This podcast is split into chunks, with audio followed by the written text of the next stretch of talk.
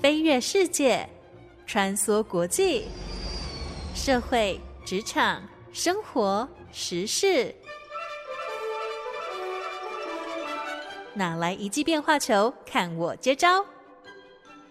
那些老外教我的事，和你 Easy Talk Easy Work。您现在收听的是《那些老外教我的事》，我是焕恩。这个礼拜呢，我们接续着上周，依然是跟来自哥本哈根的 Daniel 要来继续畅谈他这一路走来，在这个丹麦一住就是快要十九年。这个过程当中，其实有非常多非常精彩的故事。虽然 Daniel 很客气哦，都说觉得啊，好像也没什么，然后觉得好像很多的这些际遇都不是他刻意安排的。可是在我看来，这个真的是可以说是。人算不如天算的精彩哦，有一些非常啊、呃、有趣、非常丰富的一些生命经验是可以来跟听众朋友分享的，所以很高兴可以继续啊、呃、接着啊、呃、第二集节目继续邀请啊、呃、跟跟 Daniel 可以继续的聊天。Hello，大家好，又是我，摆脱不了的 对远的要命的王国，远的要命的王国。可是真的有很多有趣的事情，而且啊、呃，其实上个礼拜。Daniel 只有稍微点到说，现在目前是任职于一间有一百四十年历史的一个老字号的矿业公司。可是呢，其实，在进入这样子的一个产业之前，啊，Daniel 有跟我提到说，啊，其实你一开始啊搬去丹麦的时候，从事的是旅游服务业，是吧？嗯，对对，哇。讲到这个旅游服务业，就会觉得哦，这个尤其是疫情期间，肯定是特别的辛苦哦，是最受到冲击的一个产业。所以 想听听 Daniel 分享一下，当时在哥本哈根，就是疫情期间这个经历封城，然后看到这个产业受到这么大的一个。啊、呃，冲击的这整个心路历程，到底是一个怎么样子的一个状况？嗯嗯，对，基本上会进入旅游业也是呃讲白就是为了糊口啦。嗯，那因为呃研究所毕业之后，在这边求职我一直不是很顺利，所以其实我在结束学业之后，有大约三年半的时间，我都找不到一个全职的工作。那呃，因为我在大学后来主修的是呃饭店观光管理，本来就跟这个有关。其实我我我念书都没有想到未来的职业，我都是找自己有兴趣的东西学。嗯、那会念观饭店观光管理，是因为它是我其实第二个选择。我本来是去念教育的。嗯。那上一集不是有提到说我本来念完就想回台湾？对啊，你有远大抱负。对，就是因为我。其实对台湾的教育环境一直不是很认同，嗯啊、呃，所以为什么没有在台湾念大学？第一是因为当年的学校少，录取率真的很低。我们在旧制最旧制旧制的联考制度下，嗯，所谓的联考制度下的失败者，那、呃、也是因为自己没有很认真念书啊。因为我自己就是觉得我没有想要在台湾继续学，可是我又不知道。我能够做什么？因为我知道我没办法出国的人，所以我才想说我，我我好，现在有机会让我去美国，我就念教育，嗯，念小学教育，嗯，因为我觉得如果要改变，那就要让从小孩子学起，所以我才会选择小学教育，然后去念完去去回台湾可能改变。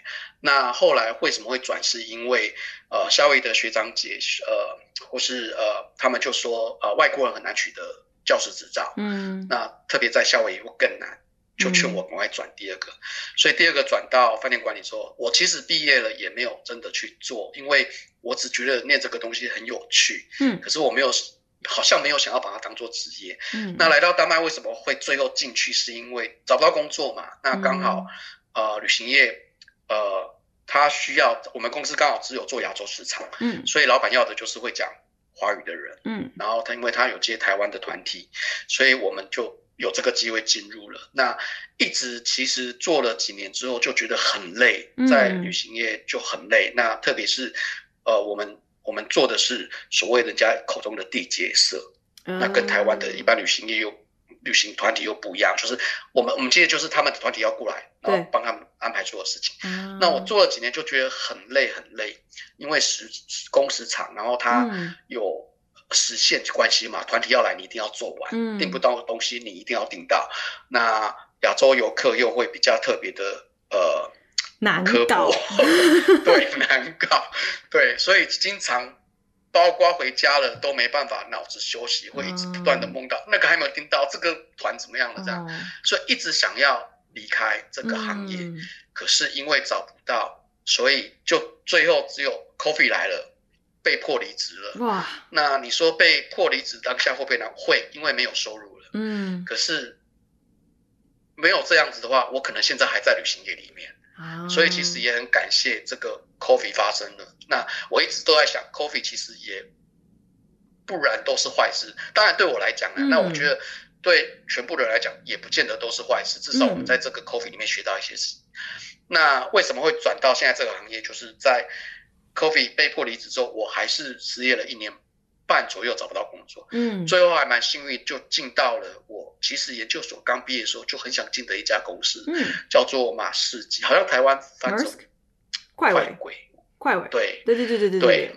对，所以那时候就还蛮开心的，因为二零零八年就想进去公司都没机会，虽然有几次面试都没有机会，然后十三年、十四年、十五年后有了机会进去，就还蛮开心的，嗯，那为什么会离开？呃，这个航运业是因为当时进去的时候，我是比较像所谓的 contractor，嗯，所以那个合约就是要不断的去。那在丹麦有一个规定，就是呃，给这样子的合同合约工、契约工，嗯，他只能延签合同两次，哇，之后要转正，他就得用你，或是让你走啊。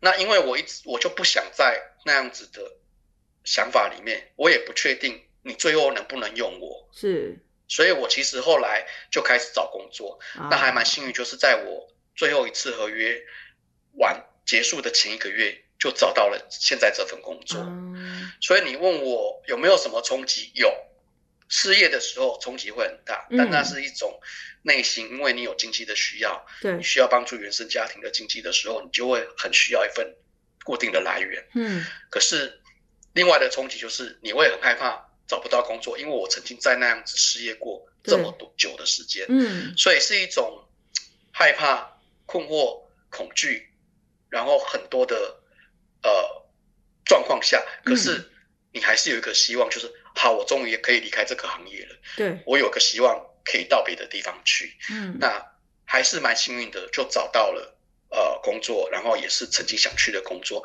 包括现在这个工作也是当时毕业。也想进，因为你不可能只想进一间公司嘛，嗯，可能有几家你都对，所以我觉得这两份工作对我来讲都是一个很时间点很很对，然后很幸运有人愿意看到你，对，然后让你进来这个公司啊。现在的产业其实对我来讲是完全。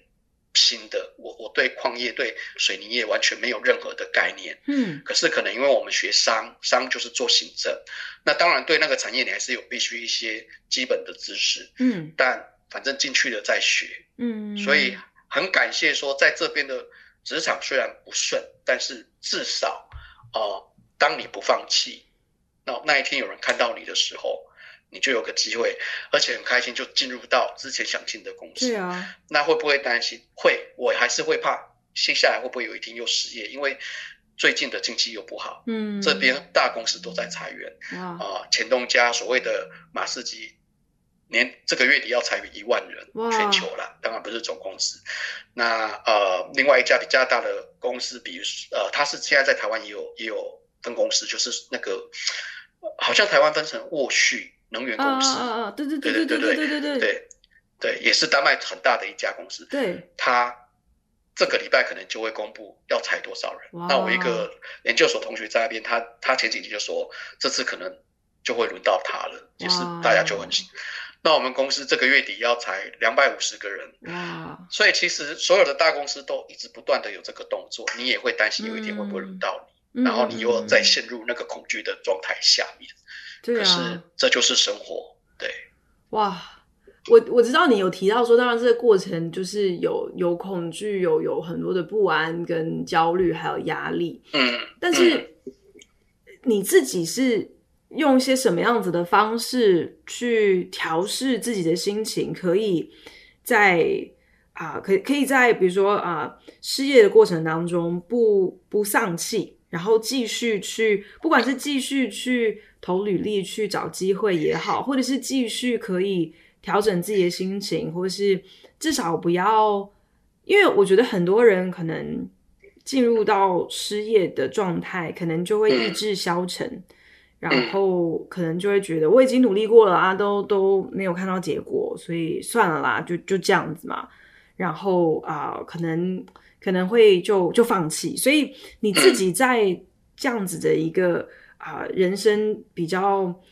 低潮的季节里头的时候是怎么样子可以勉励自己继续要再再试，继续尝试，不不不要这么轻易就就放弃呢？嗯，其实我觉得我并没有那么的励志或是很鼓，我其实也是很很很丧志，因为一直找不到工作，嗯、特别是找了一年半两年，你都找不到，你那个你会不管你有多大的能力才华，你都会觉得。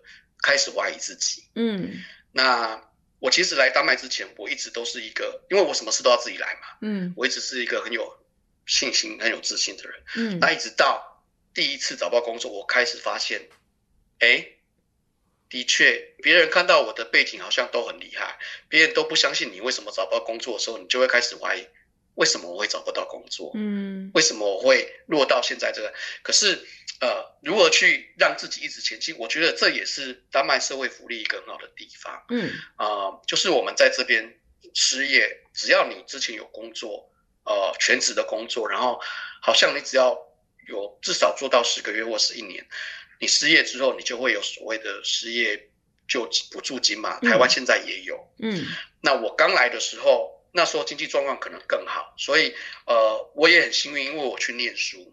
那当你念书毕业，他们觉得就是等于念书是你的全职工作，他把你当做是一份工作，然后你毕业了就等于失业了，所以他就可以，你就有这个资格去领。那因为我也是呃符合丹麦的法律嘛，因为另一半是丹麦人，所以就有这个。呃，资格可以去领，那那时候可以领四年。那大家听了会觉得哇，好多哦，就是，可是我真的觉得试过，你真的不会想要在失业的状况下，嗯、那个不是只要领钱就好，你要做很多的事，嗯、因为你失业，你就要找工作嘛，那就是你的全职工作，你的全职工作就是找工作，他们就是希望你快点回到。职场里面，职场里面，所以并不是我给你钱就好，因为很多人就说啊，好好哦，那反正你失业有钱领，你的钱扣了税，跟你去工作扣了税还不是差不多，那干嘛要那么努力去工作？嗯嗯嗯、那当然，有些人会觉得，对呀、啊，那我就我自己会觉得很累、很辛苦、嗯、压力很大。嗯、所谓的那个求职中心嘛，job center，嗯嗯嗯，他会每两个礼拜、每个月就会跟你。打电话，我只叫你去面试一次，嗯、然后会问你你怎么找工作，你的计划是什么，你接下来要怎么让推自己进去你的职场里面。嗯，那后来现在就是几年前开始经济不好，现在就只能领两年，还是很长，啊、两年的时间你还是可以领。那你你你的确会饿不死，对，你可以够吃穿自住，但是你也没办法再过，比如说要旅游，这个就很难，嗯嗯、因为那个税完扣完就是。那样子的钱，对，那一样的，你一直找不到，最后他会做什么？他就会叫你不管什么工作，你都得去做。嗯，那这个对你未来的职涯会有很大的影响。嗯，对，因为不是说我们看低清洁工或者什么，可是当你跟你的 CV 背景不符，嗯，你去了，你最后再回去，其实会有一点困难度。嗯嗯嗯，所以我怎么？让自己再继续推，我只能说这个社会福利，他推着你一定要回去。嗯，你不做可以，嗯、那就不要领那个钱。对，那不可能啊，你一定要生活。可是你要领钱，你就得做这个，做这个，这个做这个，那就会有很多的压力。嗯，所以这个样子的压力告诉我，我一定要赶快找到工作。嗯，那当然，你投了上千封，很有可能还是，而且很多都是直接拒绝，连面试都没有的机会。对啊，可是你也是可以放弃啦。那就是不要领钱，然后你就是就是这样过。对，那毕竟我们还不到老到就可以退休了嘛。再加上如果你有经济的需求的时候，那你就得一定推的是。嗯、所以我有没有上次？我有。我有没有没信心？我有。我觉得我在这边最大最大的一个改变就是说，呃，丹麦的环境跟职场。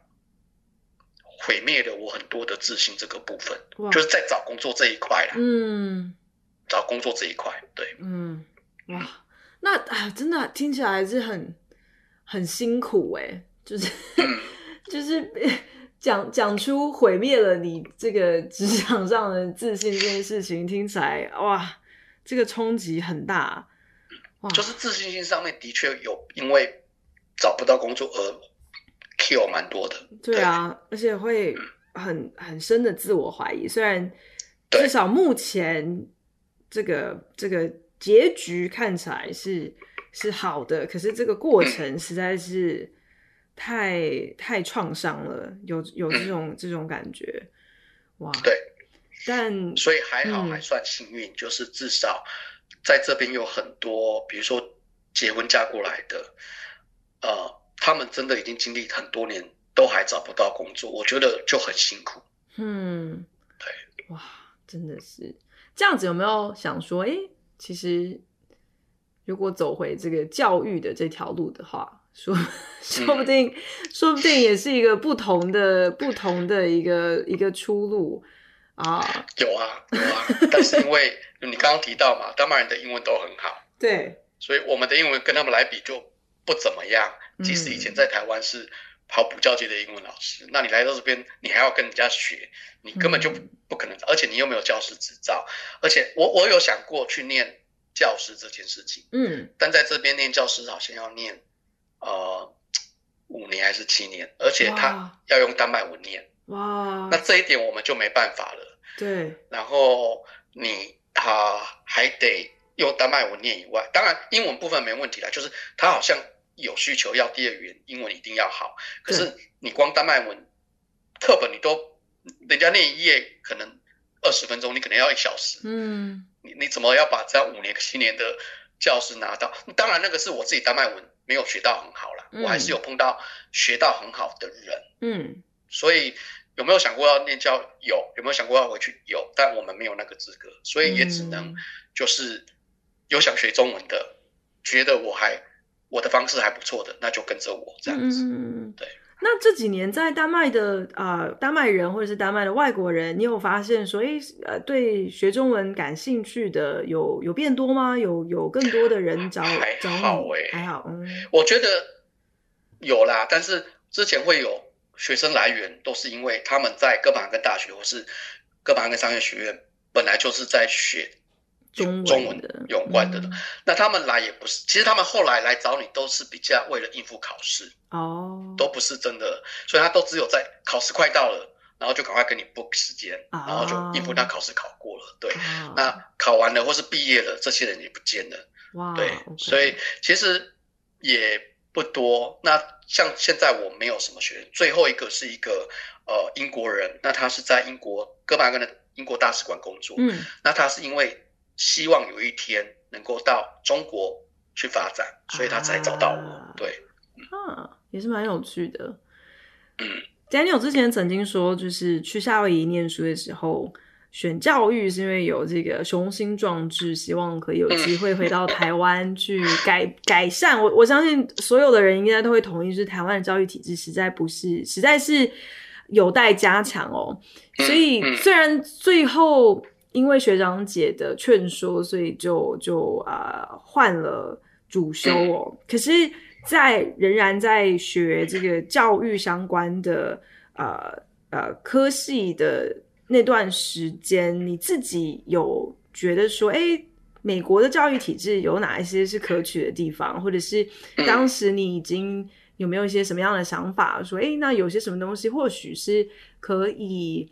在台湾试试看的，或是可能有有助于去转变台湾的呃教育系统的。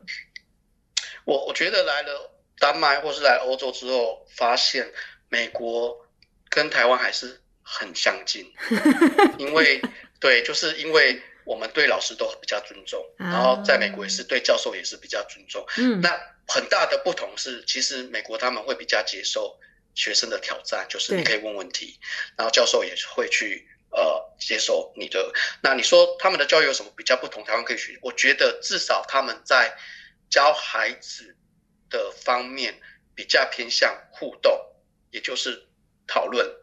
所以我们在美国留学的亚洲人或是台湾人比较吃亏的就是，我们都比较不敢口语表达比较差。对对对，所以在小组讨论里面都是通常听人家说，在上课也是听人家说。对，反正我只要能够毕业就好。所以我觉得这一点是或许台湾老师可能可以鼓励小孩子，嗯，以比较多分组的形态。不要基于一个我是教育你的人，我教导你的人，嗯，你就听我说就对了。所以有没有发现，台湾很重视在结果，也就是说，嗯、比如说数学，他都不会管你中间懂不懂，你只要给我答案对就好了。嗯，那如果今天有一个学生问老师，为什么一加一一定等于二？嗯，那老师就会跟你讲说，反正它就是二。嗯，或是他不管用手指也要用什么，你看一个加一个就是二。嗯。那我觉得西方教育里面可能会比较说，哎，对这个孩子为什么提出这样的疑问？嗯，那他也不会直接回答，他可能就说，好，那大家来，我们来讨论一下，为什么你觉得一加一是二，而不是一加一等于四，嗯，或是你同意一加一就是二？嗯，所以大家就用讨论的方式去，呃，改变，或是去学习，或是我可以说服到你同意我一加一是二这件事情。嗯，呃，也就是说，我觉得台湾。人不是不聪明，台湾的创造力也很好。嗯，可是我们的创造力可能都是在国中以后就被抹杀掉。对，真的是这样。嗯嗯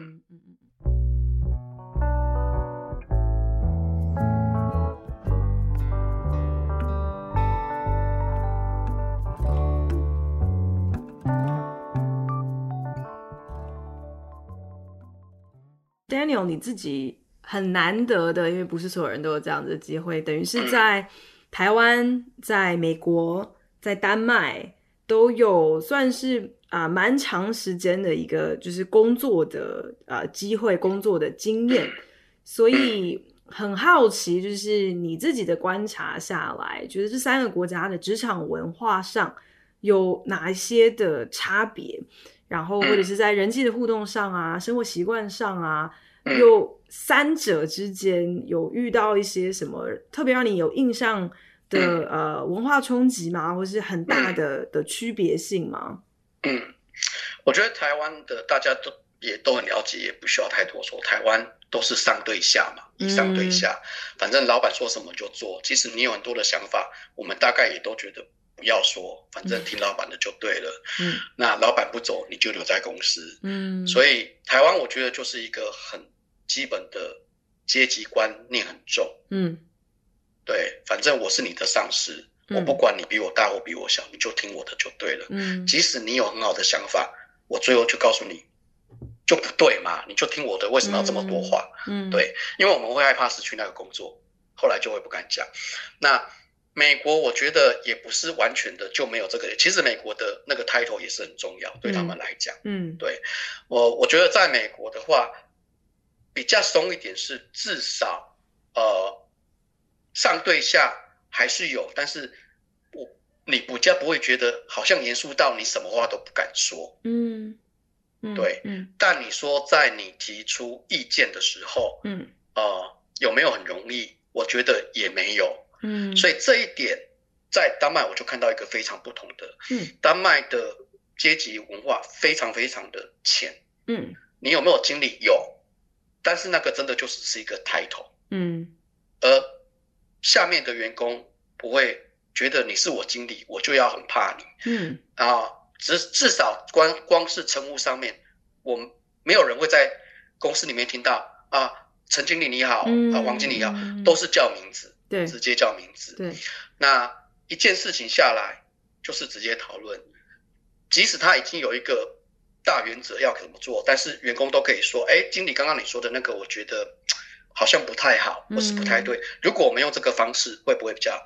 那大家说，包括最后，如果你提的意见不被采纳，经理决定，当然我们按照经理的话去说。可是至少他不是说我说的就算，嗯，而且在这边最大最大的不同，我觉得人的自由度非常大。嗯，你可以说要说的就说，你可以建议的是什么，然后呢，他没有所谓的打卡这件事情。嗯，也就是回到上，对，嗯、回到上个礼拜我们说的，呃，诚实信任。嗯哼，我一个礼拜的工时是三十七个小时，我不会去真的看你有没有做到三十七个小时，我也不会看你是不是八点半进公司，下午五点半或四点半才走。嗯，你今天有事你就晚来，你有事你就早 早走。嗯，可是你只要把你时间做完，或是你把你的事情做完。那通常不会有人真的去看说，哎，你今天好像少了两个小时哦。嗯。哎，昨天你早走，今天可能要做多做两个小时。嗯。对，我觉得这边是一个很啊、呃、人的方式。嗯。理性、人性，他们知道生活里面大家都会可能临时发生什么事情。嗯。小孩生病要去看医生，所以他不会说你不行哦，不好意思，你可能要找保姆哦。嗯。对。那美国人。可能还没有开化到这个程度，我觉得，嗯，可能没有，呃，看看公司啦，但是我觉得整、嗯、整体来说，可能没有到啊、呃，像北欧那样子的开放。就是我也是有听有一些，尤其是在啊、呃，比方说是金融产业的啦，他们可能就。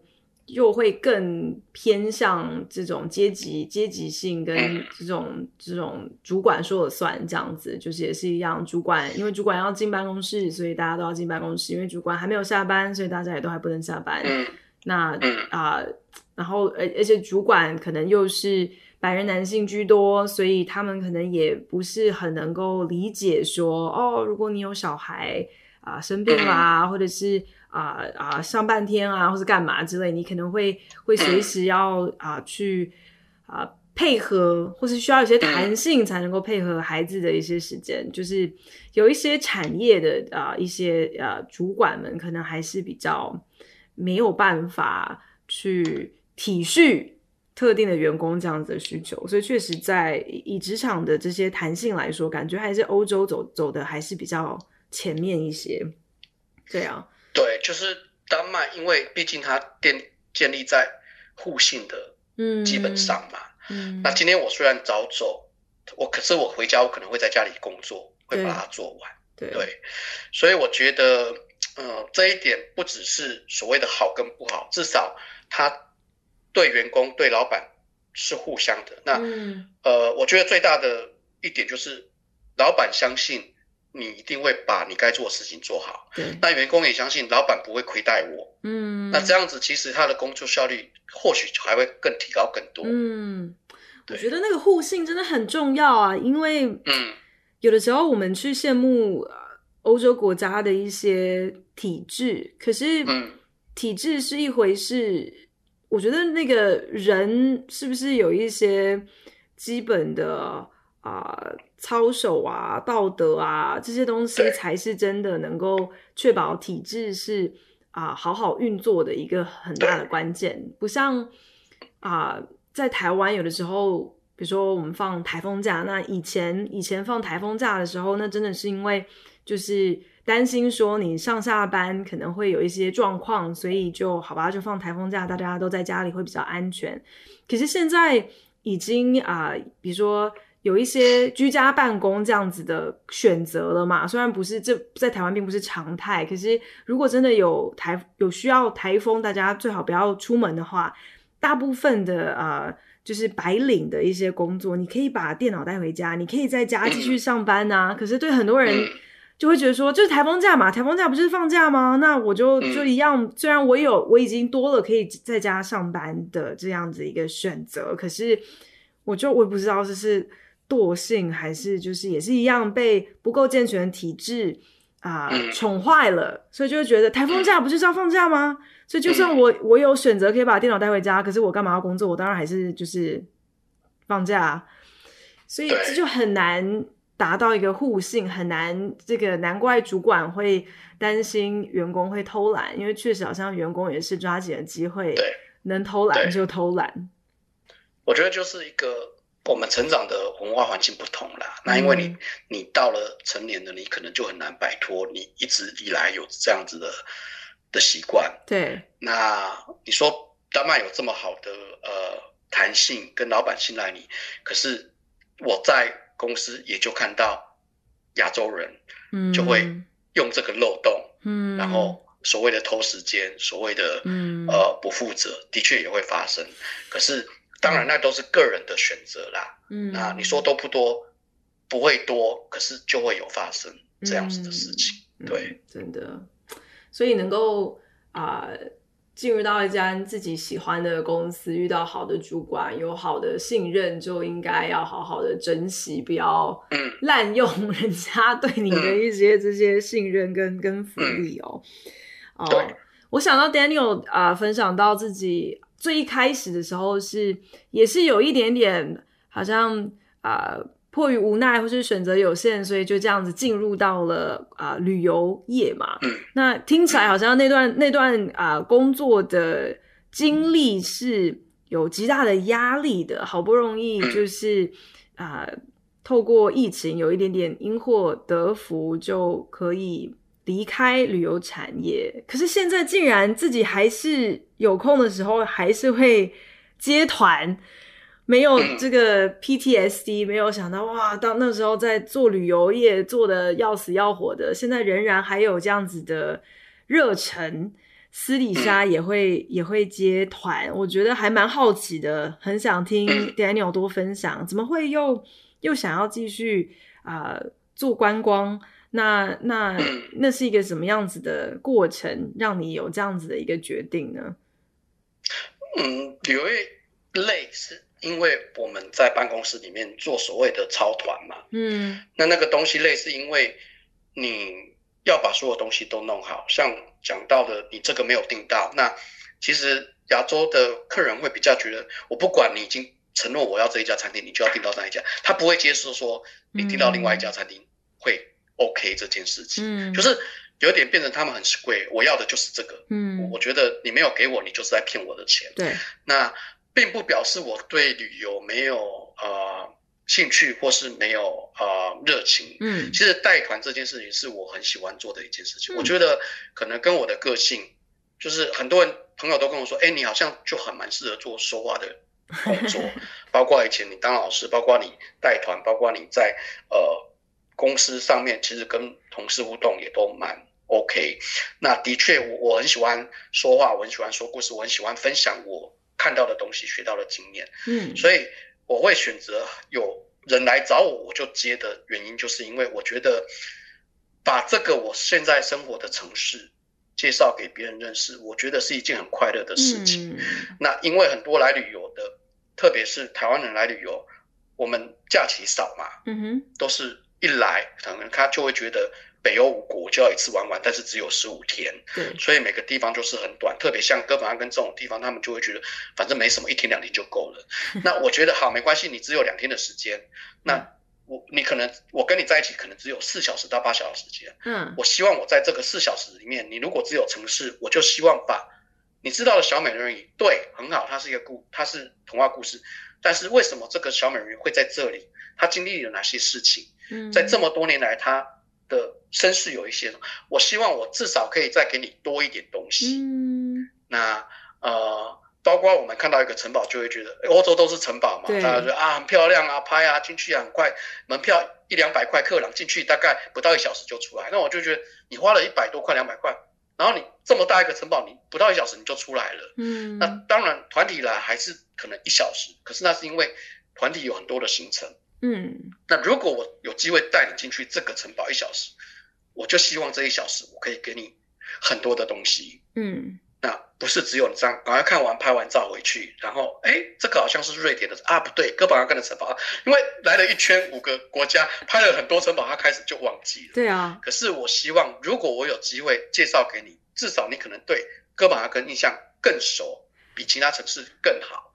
那你或许回去就会记得，对，我知道这个城堡是哪个城堡，这个导游说过 它是怎么样的历史。可能你会忘记，但至少你就会印象比较深刻一点。嗯，所以为什么会继续做？是我觉得我跟不是只有介绍东西给你有快乐，我觉得接待台湾人的团体或是香港人的团体，我觉得我可能都没有把它当做一份工作，嗯，我都把它当做我就是带我的朋友在看东西，嗯嗯嗯嗯嗯，所以很多客人最后都会说啊，这是我的 line，这是我怎么会来台湾跟我联络的，啊，我会觉得很开心，就是这些人他很愿意跟我交朋友，对，或是我我最。希望的是，当我在解说的时候，我真的希望大家问问题。嗯，当你问到我不会的，我就会跟你讲我不懂。嗯，我可能会去查。可是我很希望你 不是只有拍完照，然后也没有再听我说话。每个人的选择不一样啊，你不听就算了。但是我我很喜欢问我问题的客人。那有被问到什么问题是？你还当下真不知道，可是事后就去做了功课之后，嗯、然后就哇，又又学到了，又更认识了你自己的城市，这样。呃，有啊，就是呃，我记得有一次哥本哈根的垃圾桶，嗯，其实哥本哈根垃圾桶也有故事的，光个垃圾桶都有故事。对，那它一直有在不同的年代一直在改变。然后呢，就有人问，因为现在哥本哈根的垃圾桶除了垃圾桶，它桶外面会有一个凸出来的，就是像一个小台子，你可以放东西。嗯，那人家就问我说：“那是做什么用？”其实我一开始我真的不知道。嗯，后来我才知道那是让你放喝完的饮料的空瓶、空罐。哦，那为什么要这样？是因为丹麦人很重视人权这件事情。哦，那这些空罐，因为还是会有 homeless 嘛。哦，这些空罐可以回收有钱。他们设计这样，就是就是以前他们要去桶里面去捞去找，嗯，可是现在这如果直接放，他也不用再去捞，他就直接带走就好。哇，那我就学到，哎，即使是对这样捡回收资源的，他们都会很重视，你是一个人，嗯，好有趣哦。对，所以很多的东西我其实包括带团这些，我都没有去。上过课或是去问我，就是今天我如果要带客人去这个城堡，我就先去走一圈，嗯，我就自己去看这些资料，嗯，对。那有没有被问过？最多我不懂的就是很多人可能在路上看，哎，那是什么树？他就说，我真的不知道，因为我不是学自然自然的，我也不是学生物的，我真的不知道。这种我会不会去查？我也不太可能会去查了，因为我觉得我查完了这个，下次你可能会问我另外一棵树，对，还是有这样子的问题。可是我觉得。很好啊，至少他有好奇心，因为他可能看到，哎，台湾好像比较少见到这种树。是啊，是啊。对。那所以，如果是第一次到丹麦来玩，然后在哥本哈根可能只有二十四小时或者四十八小时的话，嗯嗯，你会有什么精心规划的这个私房路线，会带这样子的客人？嗯，我觉得，因为我在带团都不是说我自己去接客人呐、啊，嗯，就是因为。旅行社的团体，他而且旅行社团体行程大部分都是我抄你的，你抄我的啦。啊，然后就是那些东西该看。可是如果你是自由行来的，对，那你问我，因为很多人也会在脸书上私讯我说啊，我我打算去哥本哈根，嗯，那可不可以麻烦你告诉我怎么玩？对，这个我都会说，我没办法告诉你怎么玩。第一，你喜欢什么？嗯哼。第二。你有兴趣是什么？第三，你在哥本哈根会待多久？对，因为这些都会影响到怎么玩嘛。嗯，那如果我就跟你讲说啊，那个 Tivoli 最好玩，可是你对儿童乐园就没有什么兴趣啊，游乐园就没什么兴趣，即使它很有名，那或许你对建筑很有兴趣，那你就会觉得你怎么会介绍我这种地方？嗯，所以我会觉得，如果你都没有任何概念，你只会觉得说我来哥本哈根，我就是希望看到当地。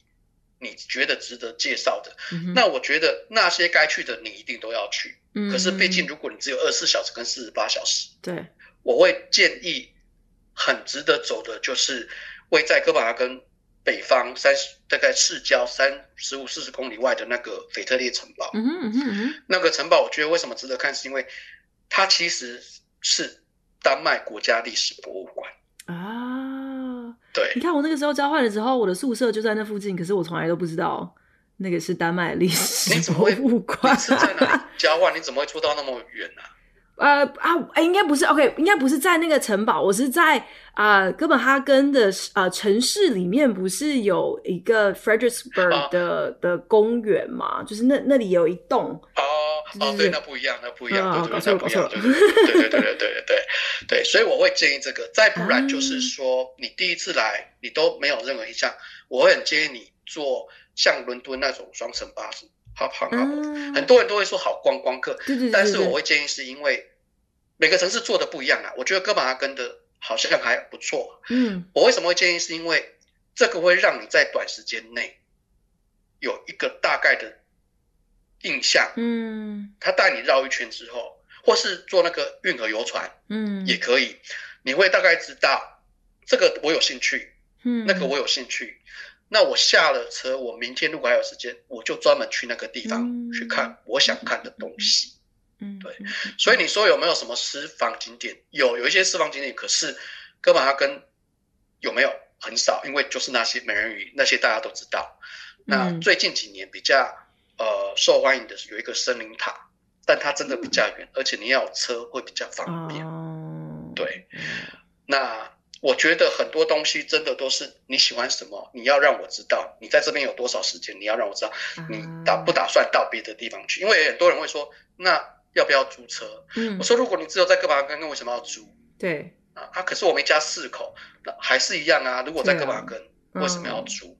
除非你今天想要到。外面去，对对，所以不瞒你说，很多私讯我的，我都真的会有三条线或是翻白眼。我会觉得，我懂你们不想花钱请旅行社，可是我也不是每天都很闲，我不介意帮你们忙。可是你要我帮忙，至少你要有一个自己一个底，而不是有一个怎么玩，你介绍这样子。对，对 哇，也是很辛苦啊，当地头蛇不容易啊，大家就。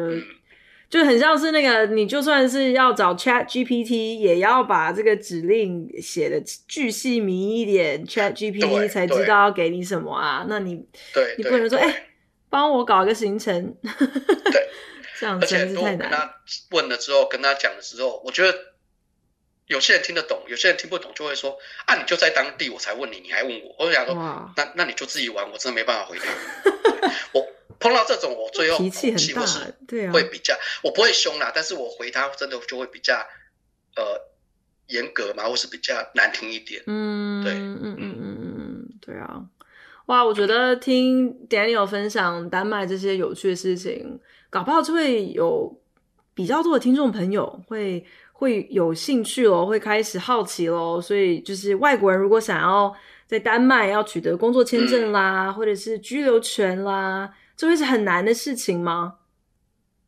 嗯，对，丹麦的移民法可能是现在全世界上数一数二比较困难的国家。啊，是吗？哇，对，那它其实也不是这最近，它是一直，大概我来的时候开始就就一直都比较难，而而且只会越来越难，越来越严格。对，怎么说？那嗯，对，就是说很多人都会说。那就结婚嘛，就跟美国一样，找一个丹麦人结婚。嗯、其实，在丹麦，包括跟丹麦人结婚，你都不见得进得来。哈，有这种事？所以不会因为你跟丹麦人结婚，你就一定百分之百保证。当然，大部分的 case 都可以进得来。哇！但是他会有少数，比如说他有一些规定，啊、呃，丹麦人二十岁以下，他可能要跟外国人结婚就比较难。除非这个人他可能是高科技人才，嗯、或是因为他害怕的就是你那么年轻，你再娶一个很年轻的人进来，那会不会造成社会负担？没有生产力。对，所以丹麦人的移民，丹麦政府的移民法会那么严格，他都很大原因都是在于很怕负担进来国家。嗯，对，因为毕竟他社会福利这么好，税收这么高。那不可能一直养这样的人，所以在过去，包括前几年的难民潮的时候，嗯，丹麦不太收难民，嗯，所以很多难民都是跨过丹麦就去瑞典，因为他们知道丹麦很难，他就是直接到瑞典去。可是现在瑞典他们就发现啊，负担变大，当时应该要跟学习丹麦一样，有好有坏啦。那怎么南法除了结婚这件事情以外，呃，现在来丹麦的大部分就是来。结婚嘛，或是念书，或是工作而来嘛，嗯、那这种你都很容易，因为你就是有合法的那个签证。对。可是我们比如说念书好了，当你毕业了，那你又找不到工作，那现在丹麦已经比较好，给你毕业之后可以让你三年留下来，嗯，你找不到工作那也是你家，我不会要求你一定要有多少钱，这三年我就让你留在这边，嗯。可是当三年过后呢，那你没有工作你就得走，对。而且那个工作的门槛不是就是你有一份工就好，他会要求你的薪资，这个可能在每个国家都一样。哦、而之前丹麦的薪资是很高，它是包括一般丹麦平均薪资都高的，嗯嗯嗯嗯，嗯，所以他对外国人就。这一点就不是很友善。对，那就我们时间关系，我就简单讲说，呃，如果你要申请永久居留，嗯，你就要在这边住最快最快速的，就要住满五年，嗯，那这五年的过去三年半，你要有全职的工作，不能断，嗯，那如果你在这三年半，比如说你已经做了三年，好不容易像 Coffee 来了，裁员了，短期内。比如说我那时候一年半都找不到工作，嗯，你很有可能就要从零开始再算起三年半，嗯，对，他就不算你过去的。他真的很严格哎，就是他就是要挑有产能的人。对，但有我觉得有点过头啦。我、嗯、我我同意每个国家要有一定的限制，可是我觉得它有点过头。那这只是最基本的，再来你要考过他要求的丹麦丹麦语考试，嗯，然后你要呃有一个呃。所谓的就是有点像这个部分，就有点像澳洲的加拿大的积分制，就是说它有一个部分是你要参与社会的呃服务活动、自工或对服务，或是某个组织的 board member。可是这个可以有补助呃补补救的办法，如果你都没有，那就要去考一个所谓的文化考试来补满这个分数。那那个文化考试比较简单，就是永居的这个文化考试会比较简单。那这个是，如果你都很顺利，五年什么的，那你五年就可以拿得到。一般人可能都要用正常的程序，就是大概要七年八年。那最大的挑战都是在于很多人找不到工作这件事情。嗯，对，对啊，其中缺一，你就永远没办法申请永久居留。好惨哦。那 对，那如果要考公民，那就更难了。你可能要九年，而且。他会有一个考公民的文化考试，那就跟刚刚那个不一样，它就更难。Oh. 对，那那个公民考试是很多丹麦人自己都不会的东西，Huh? 那你只能硬背硬记。可是他考题不见得只能从所谓的那本参考书出来.他还会考十四题。那现在好像是四十题，然后你能够错七题还是八题？可是，在这四十题里面会有五题的十四题，也就是你要看新闻。嗯，当快考试前的那段时间，你就要很注意那段时间发生什么新闻。然后，虽然如果你这四十题你只错了三题，但那三题如果都是十四题，不好意思，也不行啊，因为十四题很重要，他就会发，他就会觉得你对我们发生什么事情都不，不感兴趣，对，啊，你都不感兴趣，你都。没有想要去懂，我现在社会上发生什么事情，我为什么要给你公民这件事情？好难哦，非常的难，就是他有很多很多的规定，可是真的讲不完，这个时间就非常多。对 所以像我自己，呃，当初就是因为没有 full time 工作这件事情，嗯，所以我永居一直到我在这里住了十年才拿到。哇，那我的公民是。待了十三年，我才拿到公民，就是卡在工作这件事情上啊，就是一直一直，所以啊，真的是刚才啊、呃，之前这个 Daniel 说，每次都有一个这个归零的这样子的一个心情，结果你这个取得丹麦公民之路的过程，感觉也是一直不停的在归零，就是 对，因为工作的关系。现在对，现在很多朋友问我，都会说啊，你先不要管，因为很有可能等到你现在的规定这样，等到你要可以申请，他就又改了。所以就等到你已经差不多那个规定到了，你可以去再去看一次他的、哦、对，因为很可能现在是五年，等到你要申请，他说啊，我们现在要变七年了哦，不好意思。哇，那真的是很不容易耶。对，所以我觉得它是一个很难的国家，嗯，移民啦、啊，那推不推推荐来？推荐。对，可是你就要变成你自己，不是只有移民这件事情，你要自己去思考。哎，这里的文化，嗯，这里的社区生活，这里的找工作，这里的气候，冬天我有没有办法？很多人光冬天就觉得我没办法度过这半大半年六个月以上的冬天。嗯。嗯，对啊。那我觉得还是回到我之前有讲过的，如果你我们不可能百分之百满足你要的，嗯，也不可能百分之百 satisfy，嗯。可是如果当你考虑过所有的东西，你有百分之五十以上都不快乐的时候，嗯，我觉得就可以考虑不要待在这个地方，或是不要移民来这个国家。嗯嗯嗯嗯。除非你今天嫁给丹麦人啊，真的没办法。那你的另一半又不愿意离开丹麦，那你真的只好来。那不然最后就是走上离婚的路嘛。唉，真的是。对。但是听完 Daniel 的故事，我真的觉得人生很奇妙，而且真的是有的时候人算不如天算哦。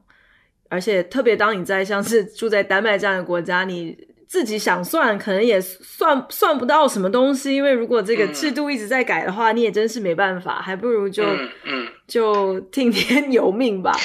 所以，可是，就是可以努力啦。嗯、然后，但我觉得很多时候你努力过了，真的没办法，那也没办法。对，比如说有很多人他真的很聪明，但他就一直找不到工作，他也很努力。哎，但有些人他就很顺，我毕业我就找到工作。那像现在有一个呃台湾的很还蛮年轻的，他是因为进入了卧序，嗯，然后就派到这边来，嗯，然后呢，他其实他一直都没有想要待在这个地方，嗯，然后他拍这边一年的时间，他可能结束，他就说那我就回回台湾。但就在他一年快满的时候，就有另外一个机会出现了，他就转职了到另外一个。然后我其实没有很想留在这个地，或是我没有一定要留在个这个地方，嗯、可是这就是他的命。嗯，所以我觉得很多时候像你说的，有些时候可能真的就只能听天由命，因为你都做了你该做的事情了。对啦，或者是就是顺顺顺其自然也是啊，因为确实真的很多生命当中的转折机缘都是始料未及啊。如果对。如果你当下可能感感觉好像没有选择，可是可能过了这个这个低低谷，忽然之间又有一些新的机会，都有很多人意想不到。所以啊，真的很谢谢 Daniel 的分享。谢谢。对啊，我觉得非常的有趣。嗯但感觉可能大大家就先想说去丹麦玩好了，去丹麦移民可能要斟酌。对，就来玩要有钱，如果足够钱找我哈。